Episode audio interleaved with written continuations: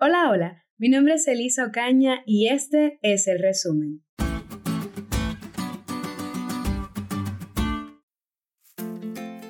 Estoy muy feliz porque ya llegó el primer sábado del año 2023. Podemos comenzar este día de descanso de las cosas de este mundo en paz y confiando en Dios, sabiendo que hasta aquí su mano nos ha guiado y lo seguirá haciendo. La lección de esta semana es muy especial y desde ya comenzamos con el primer punto del resumen. Somos miembros de la familia de Dios y gloria a Dios por esto. En contraste con una visión de la creación en la que se nos consideran meros productos de leyes naturales, frías e indiferentes, las escrituras enseñan no solo que Dios existe, sino además que nos ama y se relaciona con nosotros de una manera tan amorosa que las escrituras a menudo utilizan la imagen de la familia para describir esa relación.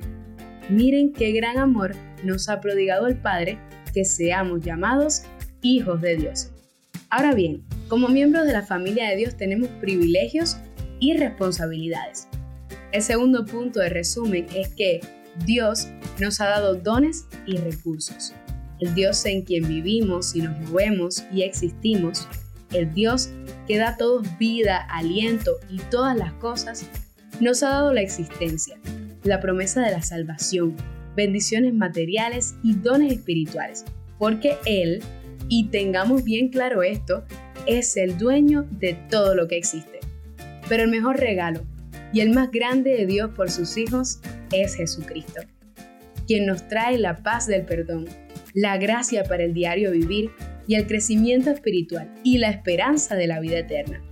Porque de tal manera amó Dios al mundo que dio a su Hijo único para que todo el que crea en Él no perezca, sino que tenga vida eterna. Con todos estos maravillosos dones que Dios nos da, nos vemos obligados a preguntar, como lo hizo el salmista, ¿qué pagaré al Señor por todos sus beneficios hacia mí? Y aquí viene el punto número 3 y el último, que tiene que ver con la responsabilidad que tenemos hacia nuestro Padre Celestial.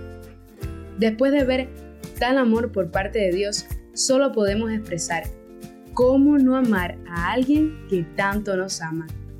¿Qué pide Dios de nosotros? En Deuteronomio capítulo 10, versículos 2 y 13 encontramos la respuesta. Ahora pues, Israel, ¿qué pide Jehová tu Dios de ti? Sino que temas a Jehová tu Dios, que andes en todos sus caminos y que lo ames, y sirvas a Jehová tu Dios con todo tu corazón y con toda tu alma, que guardes los mandamientos de Jehová y sus estatutos, que yo te prescribo hoy, para que tengas prosperidad. Revelamos nuestro amor a Dios y al prójimo cuando obedecemos sus mandamientos. Dios también nos llama a acumular nuestros tesoros en el cielo, o sea, ponerlo a Él y a su causa en primer lugar en nuestras vidas. Todo lo que Él nos da, sus dones y bendiciones, son para el crecimiento de su obra y en favor de los demás. Solo en Dios y en las cosas eternas debemos poner siempre nuestra mirada.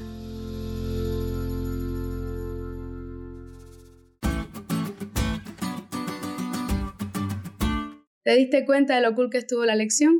No olvides de estudiarla y compartir este podcast con todos tus amigos. Es todo por hoy, pero mañana tendremos otra oportunidad para estudiar juntos.